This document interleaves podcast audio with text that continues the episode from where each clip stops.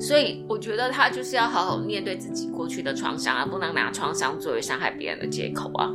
是啊，但那需要，但其实需要一个很长的过程，而这个很长又细致的过程，我先说，绝对不可能来自于网络工程啊。在 Me Too 事件运动之后，有一次就喝酒聊天聊到这件事情，大家就会发现那个伤害或是骚扰的界限对男生来说其实是不是那么清楚的。然后就有一个人说到，他其实在这段时间会很焦虑，说我是不是要去跟以前这些人道歉，即使这些女生没有跳出来说我被骚扰。跟对方联系谈这件事情，真的那么不 OK 吗？因为刚刚好像讲就说这样是不是就是反而让大家就是抓了你的把柄，可以去讲你什么？可是会不会其实这种就是男生重新思考的过程，跟去沟通的过程，其实也是让自己不会这么焦虑的一个方法？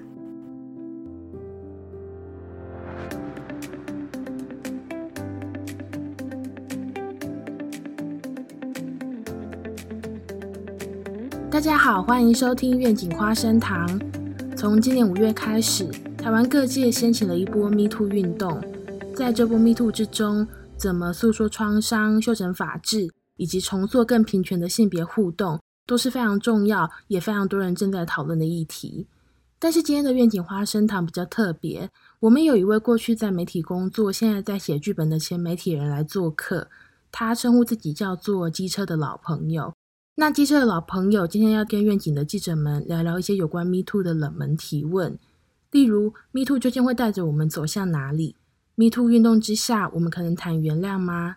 以及有男性不知道自己有没有做错事，每天都担心自己被点名，这样的男性焦虑值得倾听吗？我们又该如何理解？这些问题很可能没有标准答案，但如果你也有这些疑问，欢迎一起来收听我们这集的讨论。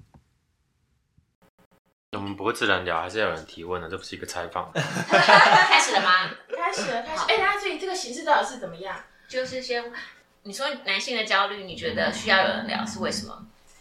诶，我我觉得一部分是这毕竟是一个两性议题，对吧？嗯。那既然是两性议题的话，如果你真的想要推性别平等，以及推让害怕的人不再害怕，那另外一个性别人总得加入，嗯，对吧？那现况事实上就是有一些，比如说男性，或者是我们讲就是优势性别好了，他确实就是懒得加入，不想加入。他懒得加入，不想加入，这个我觉得可以先放着不管。可是问题是，你要把那些想加入可是不知道怎么加入，不知道怎么去梳理自己到底为何焦虑的这些人带进来。所以你不去谈这一块焦虑，不去让他们一起可以带入讨论的话。那你要做的就不是推动性别运动跟推动性别平等，因为你要做的就是性别战争。除非你完全不需要跟他们对话，嗯，你干掉他们，你把他们骂死，让他们完全不跟你谈，你要用性别战争，那可以这样做。嗯哼。可是如果你要推动的是性别运动，是要大家一起坐下来好好谈，就是你不可以这样做，或是你至少要怎么去理解我，从理解我开始的话，那你就必须把那个焦虑的背后，你要把它梳理完。对，那总得有人要先开始好好的有系统的去谈这些东西。那甚至我觉得还有一个东西啦，就是是在这一次的迷途性别运动之外的，但是这件事情可能更重要，或至少同等重要，就是如何学会道歉跟认错。嗯，他他其实扣了好几个议题在里面，如何道歉跟认错，跟你如何去面对呃性别的指控、性骚扰性这些指控，就是你如果好好去跟别人谈，它其实都扣在一起。而台湾社会，你说。准备好了吗？我至少这一两个月看下来好像没有，但是至少我们可以说它是一个很好的经验。那希望可以继续往前走。你有看到一些好的道歉吗？好的道歉哦，没有。我说认真的，我没有太认真的去做每一个案例。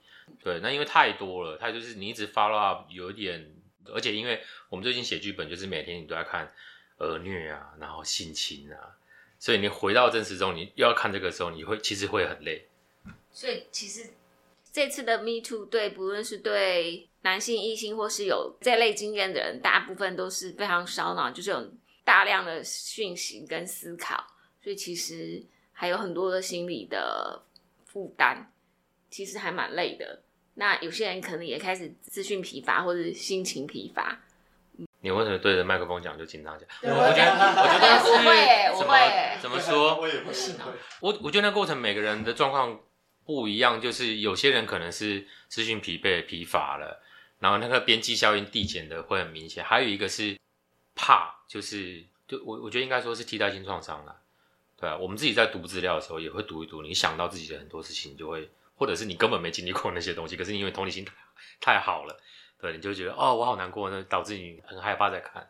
嗯，对啊，那我觉得有时候真的是，特别是讲 Me Too 很无聊的人，他们有时候真的，这种人反而可能很热衷于看，他很热衷于想要挑出别人讲的没道理啊，什么有毛病之类的，这这种人搞不好很热衷于看，那反而是最能够感同身受的人，他有时候可能觉得我害怕在看，嗯，对。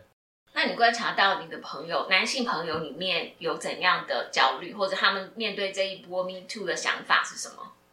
嗯，我我觉得反应最激烈的，一定会是那种有被诬告、无指经验的人。然后，因为我我先跳出来讲，我觉得男生男生啊，我们自己成长的经验里，好像男生从小就被教育来说，你不用去跟别人解释太多事情。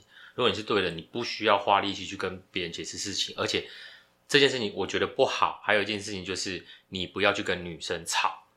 真的，我这一辈人从小这样被教育，你不要去跟女生吵。然后这个 mindset 就带着我们长大，就跟着我们一起长大。然后他到被前女友污指的时候，他就会觉得说，我们男生就会有一种讲义气这种事情，就会我觉得如果你相信我，你会来问我，或者我根本不需要去解释这些东西，你就会相信我。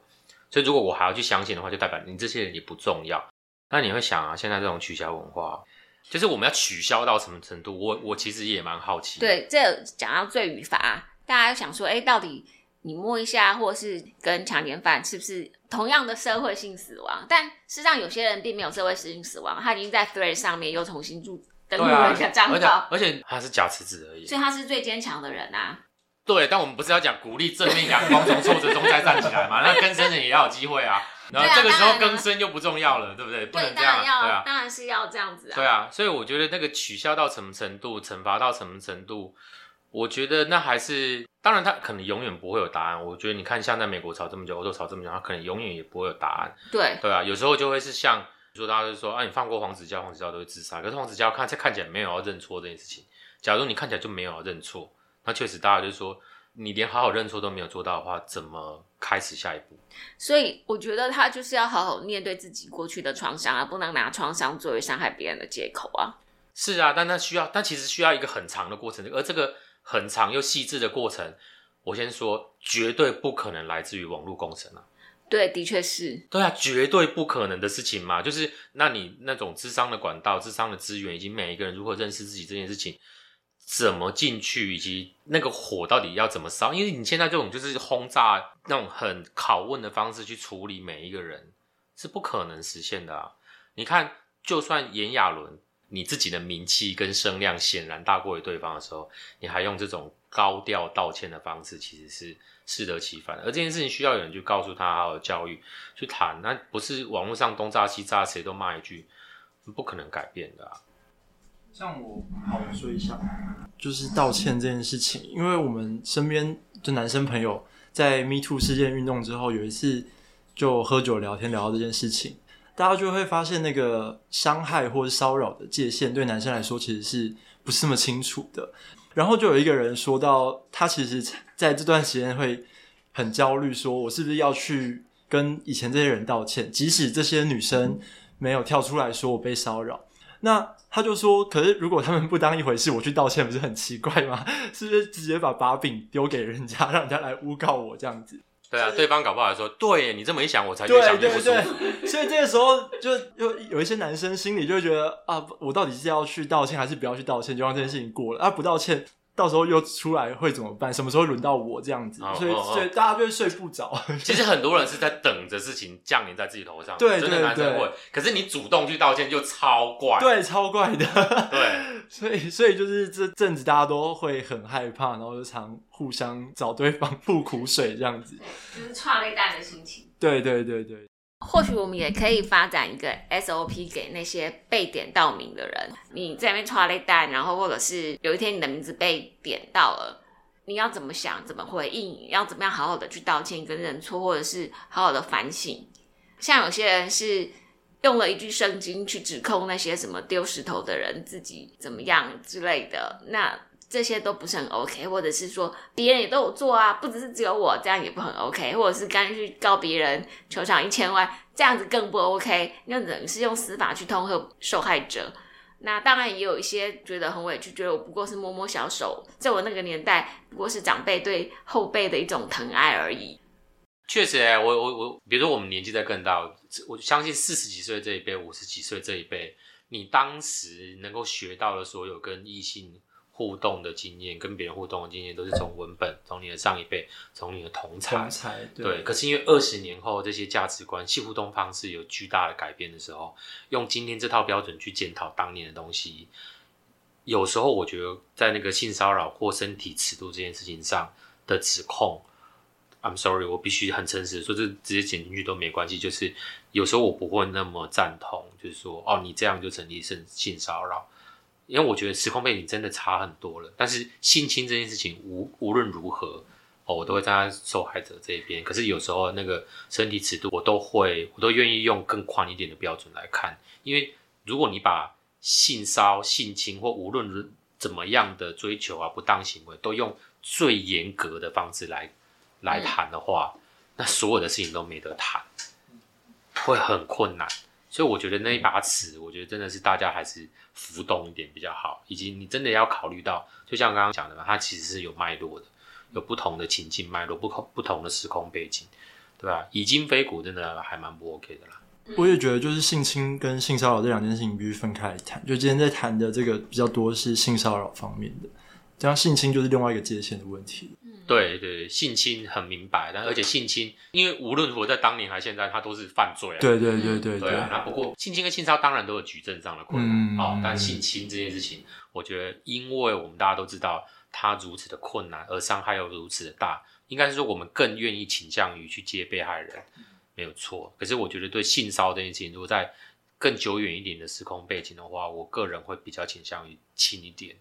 但我我就想要提出一个跟刚刚一个不太一样的论点，就是说，好，那可能这个加害人他从小的一些教育的背景，或者他理解人际互动的方式是上一代的东西。假假设有这个世代差异。但是被害者是这个世代的人，他从他的标准来看就是不对，那我还要去迁就这个人的我理解你意思，但这问题是，说真的，你上一代人你没有与时俱进，是你自己的问题。对，你没有与时俱进，你就是活的，你又不是死了，对你又不是说什么这是时空胶囊，你前两天才爬出来的人，你懂吗？你本来你还活着，你就要要学习。所以我我我今天在讲的，我愿意放宽松一点的是。以前的事情跟以上一辈的人在一起发生事，而不是上一辈人在现在犯的。就是因为回应刚刚讲到说，有时候回想过去跟女生的互动，好像有一些自己做的比较不 OK 的地方，就是你现在会开始自我审查。那我只是好奇，就是说，如果真的是跟对方联系谈这件事情，真的那么不 OK 吗？因为刚刚好像讲，就是说这样是不是就是反而让大家。就是抓了你的把柄，可以去讲你什么？可是会不会其实这种就是男生重新思考的过程，跟去沟通的过程，其实也是让自己不会这么焦虑的一个方法。嗯，我我我想回应，我觉得这件事情很重要，因为我自己其实也有做，就是比较时间点比较近的，我们意识比较清楚，还有跟那个对方还有保持联络的，能够道歉的语境，因为有些是还是朋友嘛，对，能够不道歉语境就道歉，检讨就检讨。不过有些。很久远了，可能十年以上，那没有再联络了。现在突然去联络，然后讲这件事情，会觉得怪怪的。骚扰。对，然后会不知道讲了之后会发生什么事情，因为他今天说明人家都忘记了，你硬要把它提出来讲这件事情的的前提就是我们会担心嘛。如果他不会，他今天不构成担心的话，就是我我道歉了，我不会因此呃有任何把柄流落到那个人身上，或者是。又被重新提出来检讨一次，或许我我就会比较自在的，或者我们这些人就比较自在的去跟以前的对象道歉，也说不定。这这其实又又回到这算什么教育啊？情感教育也是情感教育。你怎么去看判断研判对方到底跟你的状态是什么。可这件事很难啊，这件事情是教得来的吗？我其实很怀疑。对啊我，也想说，我也想问生理男，就是积极同意很难吗？为什么？为什么大家就是都会说不可能每一个阶段我都要询问？但是为什么不能把发动权就是放在女生身上，让女生主动的说她想要怎么样？这也没有问题，这这样会变成一个，只要大家有共识、有默契，要朝这边走，演变成这样，那也没有问题。相信我们这一辈的人长大，我们看的所有的浪漫的文本，因为故事会影响你怎么想嘛，对所有那些文本会影响你怎么想。我们目前看到不一定好，霸道总裁是一种，你去看所有什么什么浪漫手札，什么所有的以前好莱坞所有浪漫的电影，不也不一定是好莱坞，我们台湾的也是这样啊，韩剧也是这样，日剧也是这样，谁接吻前会去问你。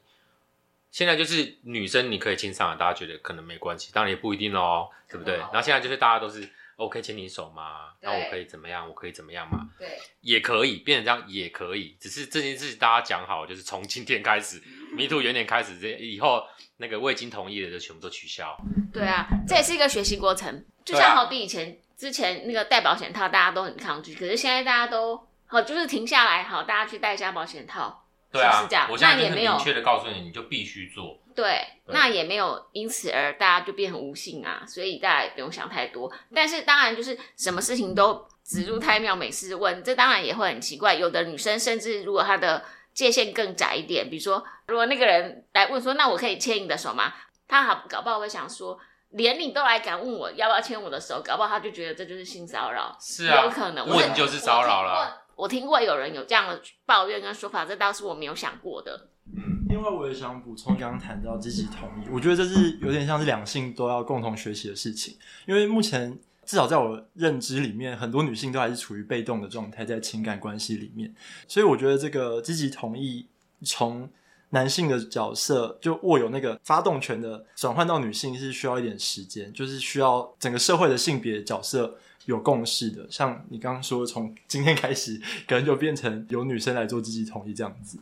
也不一定是由女性的，可能之后，比如说哪一年 N 年后，然后开始男性在指控女性，那以后就会变成双方都很焦急。对，那那我觉得也没有关系啊，反正这这就是一个哦，我们大家一起推动的东西，就是那也没有问题啊。漫长的学习过程。对啊，那可能是一种，你可以说这是某一种浪漫死亡，但可能到时候浪漫的定义已经不一样了。对了，对。对啊，它跟我们现在定义的浪漫会完完全是两回事。对，不会再有人拿着一个玫瑰花守在你的宿舍门口，那就是变态啊对啊，可是以前那就是浪漫啊。以前是浪漫对啊，以前那种盛大的求婚啊，什么什么，对也是一种浪漫。对，现在就是一种情勒啊，对，对啊，其实我觉得到现在，就当男人恋爱时，或者是消失的情人节，这些浪漫都还是持续存在在我们的文本跟这一代男孩的心中，他没有消失，而且他也试图去改变女生对浪漫的想法，所以初步来看就会一直这样想。我我说真的，因为我刚刚一直讲那个故事会改变大家怎么想，嗯，而且我觉得从戏剧就是编剧的角度来看，当然戏剧是可以被配置的，但回到现实来看，就政治正确很难落实到情感关系里面，他常会遇到一些像我们刚刚讲的性别角色的冲突的问题，还有男生到底什么时候，男生要被动到什么时候才可以被女生主动的追求或者是喜爱这样子，男生要怎么样去调整自己的身份，在未来后 Me Too 的这个时代，我觉得是很要很长一段时间的，很长啊。嗯但我觉得会比戏剧还要长。至少啊，我觉得未必，我觉得未必。搞不好其实本来很多男生他就是我本来就是比较喜欢被动，对我以前我都觉得主动好烦哦，那我现在就觉得被动嘛，那如果没有就算了，对啊，因为反正现在替代的方式很多，我们也、也没有一定要进入感情关系中，嗯，对啊，好，我觉得就是因为我最近还有观察到一件事情，就是有很多网络上的恋爱家教或是搭讪课程啊。那我觉得这个也反映了一种男性的焦虑吧，就是为什么这些老师的存在会有市场？就我觉得非常的奇怪，大家去居然要去去学要怎么跟女生聊天啊，或者是要怎么样表达自己喜爱的感觉。那这个是我觉得不是个人的问题，我觉得比较是整个社会对男性情感的压抑的状态下，会产生这样的市场，让这些男生长大之后还要花钱去学一些奇奇怪怪的课程。可是我觉得哦，刚刚那个他说是情感教育什么，我觉得甚至不一定是情感教育，你光是最基本的人际互动，大家就做不好。嗯，对，那其实不是你怎么去追女生的问题，而是你怎么跟人好好讲话不行吗？好好互动不行吗？对不对？我觉得光前好像几年前就有人在讲嘛，就是我现在择偶，就是有女生在讲说，我现在择偶条件就是你是一个正常人就行了。她就会发现，有时候你光是遇到正常人都很困难。好好讲话，好好跟别人互动，不要每次就觉得，哎，他是不是喜欢我？那我是不是应该积极一点？啊，我是我应该是嘘寒问暖啊，我我我要不要送宵夜去他家楼下？我要不要送花给他啊什么的？你有病啊！就是你先大家好好的一步一步来，嗯，对不对？就像我对你有好感，我们一定也是从朋友来，那个频率啊跟什么强度是慢慢来的，而不是哎他是不是对我好感，然后我就要马上去怎样？对这个。真的是连基本的交朋友都不会，好好做人就行了吧。然后我我刚刚要要讲的是，你刚刚说在两性里面聊很多东西，可能都会变成政治正确。但我觉得他会蛮可悲的是，如果你跟你最亲密的伴侣只能聊，你 你知道吗？聊天的内容要很政治正确，那你们真的不适合在一起。对，因为那太小心翼翼了。我我觉得，我觉得之所以需要政治正确，是因为社会上还有很多不平等的议题等着去推动，而。仇恨的语言或不正确的语言未必对推动这些东西有帮助。可是，在私私底下，我们都知道，现实生活就是一团乱，对吧？现实生活里就是烂账还很多。而回到最亲密的相处的时候，我们都还只能聊聊很政治正确、小心翼翼的话，那真的是大家没有给大家后台，那很辛苦。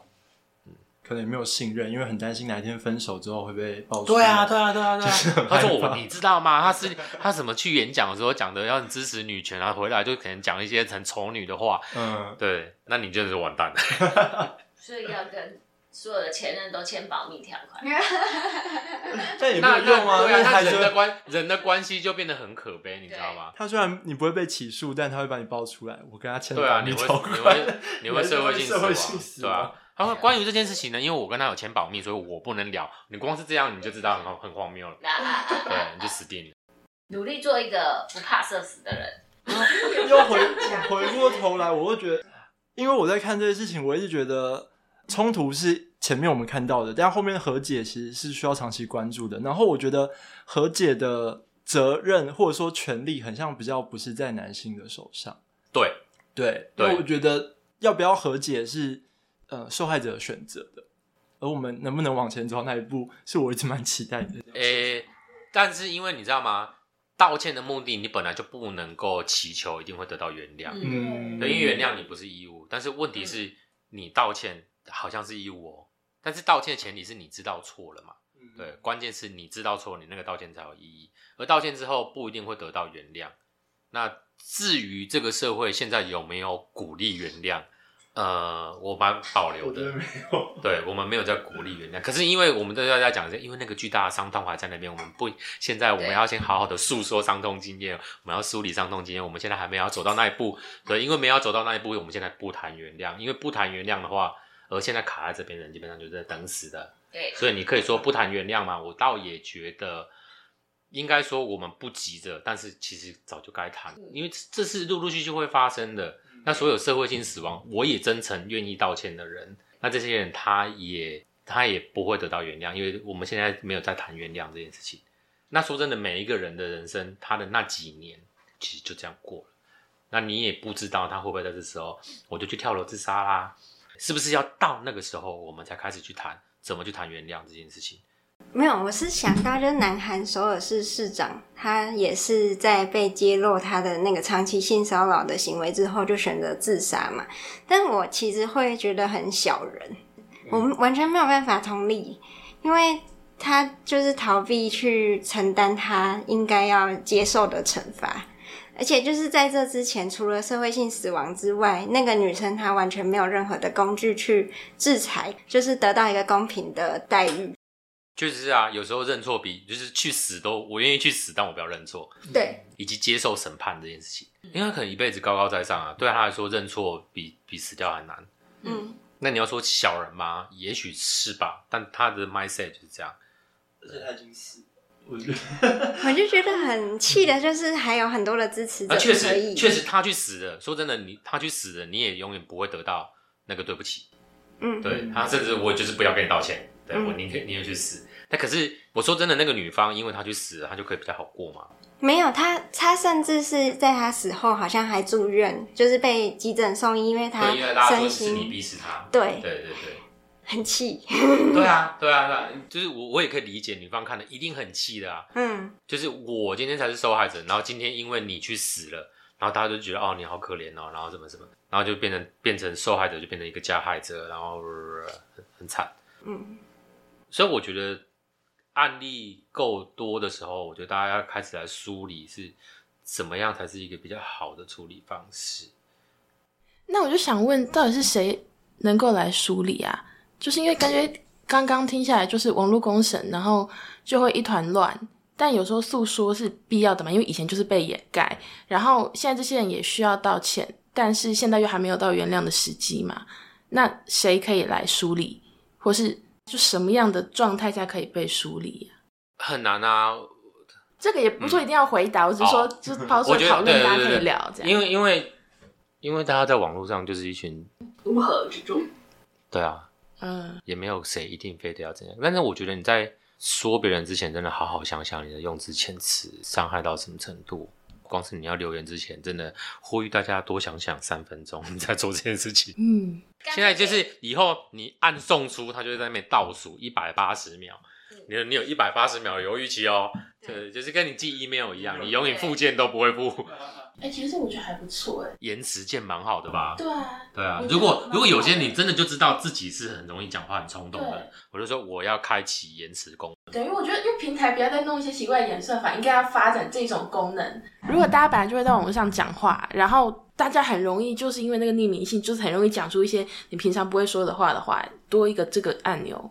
对啊，我觉得冷静牛很好。我对发现啊，我突我觉得蛮然讲出一个很好的，东西，因为我刚刚听一听觉得蛮好。而且那个冷静秒是不是可能是你自己可以设的？对，说真的，有些人真的，他这个人可能也不坏，然后就是讲话太直，然后讲出去，然后被截图啊，被怎么样，被怎么样对对，那确实对大家都没有好处。因为有时候是这样子，你很想做一件事情，你按下去那个多巴胺冲很高，但是你有一百八十秒可以考虑，然后开始再降下来的时候，你就可以收回，再改一下，然后再发出对去。对，嗯，真的，然后我刚刚其实也一直蛮想问，就是因为我自己会觉得 Me Too 这件运动走到现在或者是未来的话，它最重要的事情是两性应该要和解，而不是让更多人在这个社会上没有立足之地。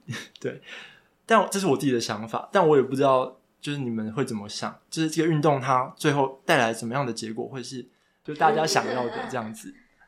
我的感觉是，呃，可能是 Me Too 或是任何运动，然后我们最后说走向和解，感觉它好像就是一个要到达的终点嘛，就是因为和解就是一个好的结局。但我怀疑 Me Too 的的目的真的是走向和解吗？我觉得完全不是，我觉得他一开始就不是为了和解，他是为了让那个被害人有机会说。然后当然现在就讲说，其实网络文化就是你说出来之后，所有和解的可能性就没了。只是说 Me Too 它如果是一个性别互动的过渡期，以前某一方被压抑，不一定就是女生被压抑，可能就是被害者被压抑的这件事情，他能够有机会说出来，我觉得这个是他的呈现出来的结果。但是他会走到哪里呢？他他，我觉得他可能就是一个更长远。如果性别之间好好互动的话，他可能就是中间的一个历史事件，或或者是一个很长的事件，但他不一定会带我们走向一个终点。甚至是 Me Too 完之后，可能还有下一波，我们如何和解，那是另外一个运动了。我我不觉得 Me Too 是能够和解的，甚至你把大家要和解这件事情加在 Me Too 上，很明显被害者就会有压力。我好不容易讲出来，你现在要我好好的学怎么原谅人家吗？没错。我觉得是这样啦。而且我在想说，任何社会运动的尺度大概都是一小格，就是十年，所以这可能还要花花很多个十年才会到达某一个进展。那现在就是开始畅所欲言，至少有一个效果，就是某些以前不能够指认出那个行为叫做什么的，至少它现在已经有一个名称，它就叫性骚扰。比如说，呃，我们可以看到一些艺术系的呃同学，他们说他们的老师以拍艺术照为名，然后让他们拍出一些现在想起来都觉得不可思议的事情。那那时候他们也不知道说，呃，这是艺术吗？这是还是老师在做一些不妥当的事情？那但是以前的这些种种借口跟这些包装伪装，现在都可以被戳破。我觉得大家有那个警觉或是意识去戳破这些以前无以明知的东西，这是一个我看到的一个进展。我也想说，我也觉得 Me Too，其实我自己的认知也不是说我们今天就是拿着刀，然后架在所有的男性生理男的脖子上，就说今天我就是要你怎么样，而是终于可以去慢慢的辩论吗？或者是辨识出，就是某一些行为其实是会对别人不舒服、不尊重的，就是那个叫做性骚扰，那个叫做什么东西，然后。对我自己来说的影响是，其实我在这一阵子，我也是常常很焦虑，就是资讯的焦虑，我就一直看嘛，然后我就觉得说，对呀，那我过去就是真的有好几次也是有这种很不舒服的经验，可是为什么我当下没有办法说呢？那嗯，我就会开始去练习，就说，那我要怎么样当场就破口大骂？如果我又再次遇到这种不舒服的事情，我要怎么样去表达？就我觉得这个也对女生来讲也是一个赋权的过程，就是我要怎么样去嗯表达说这个是我不允许的行为，嗯，所以我觉得这个还是很很成功的一个很重要的意义。然后另外就是因为前一周有参加立新的记者会，然后像那个嗯执行长王月好。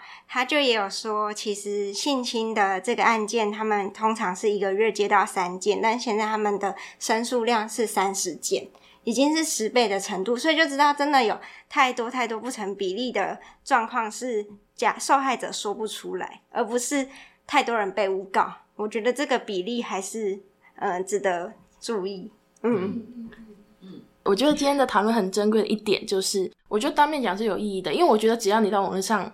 比如说你随便留言，然后就说因为 Me Too 的事情，呃，我是一个假设我是一个男生，然后我每天都在担心，很很担心我会不会有一天也我也被讲说我以前有一些不当的行为。